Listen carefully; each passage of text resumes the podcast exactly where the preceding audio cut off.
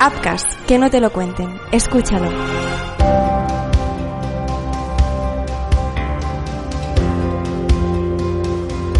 Hola, ¿qué tal están? Bienvenidos al podcast de Artrosport.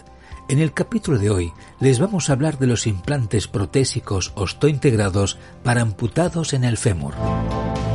El año 1990, en Suecia, se produjo un avance para los amputados que sufren multitud de problemas relacionados con el encaje de la prótesis externa con el muñón de amputación. Estos problemas básicamente son lesiones cutáneas, infecciones y dolor por mal encaje del muñón. Ellas condicionan un menor uso de la prótesis externa y un mayor esfuerzo para movilizarle. Este, a veces, acaba por provocar el abandono de la misma. Cuando la prótesis externa no encaja perfectamente, condiciona una sobrecarga de la extremidad contralateral y la columna a causa de una dinámica de la marcha normal.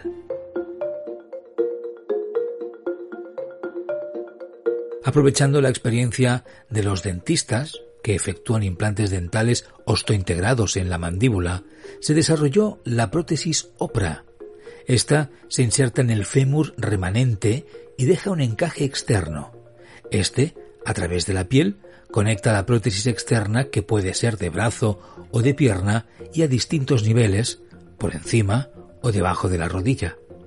Dicho avance empezó a estandarizarse a partir del año 1999. Posteriormente, otros sistemas se desarrollaron en Alemania, ILP, en Australia, OGAP OPL, en Inglaterra, el ITAP, y en Estados Unidos, el POP y el Compress.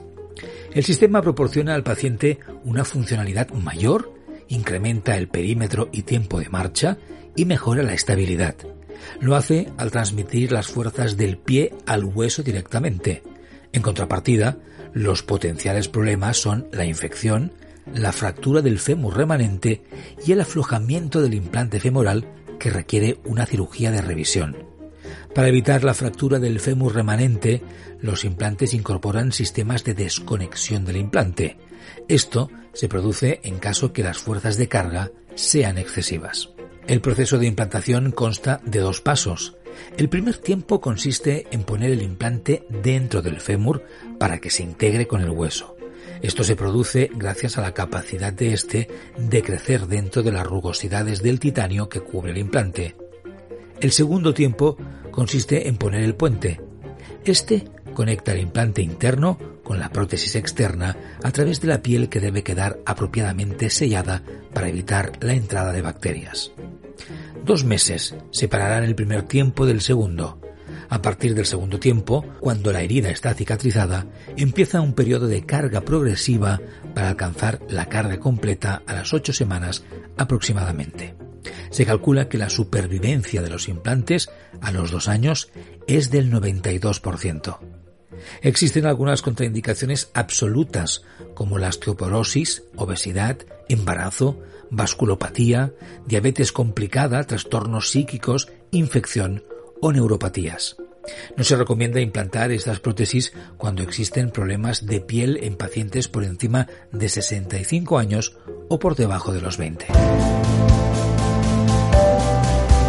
Y esto es todo. Tienen más información en la página web artrosport.es sobre lo que hemos hablado, sobre otras patologías, sobre todo lo que hacemos en Artrosport y los sistemas que tienen para ponerse en contacto con nosotros. Gracias por escuchar y hasta el próximo podcast.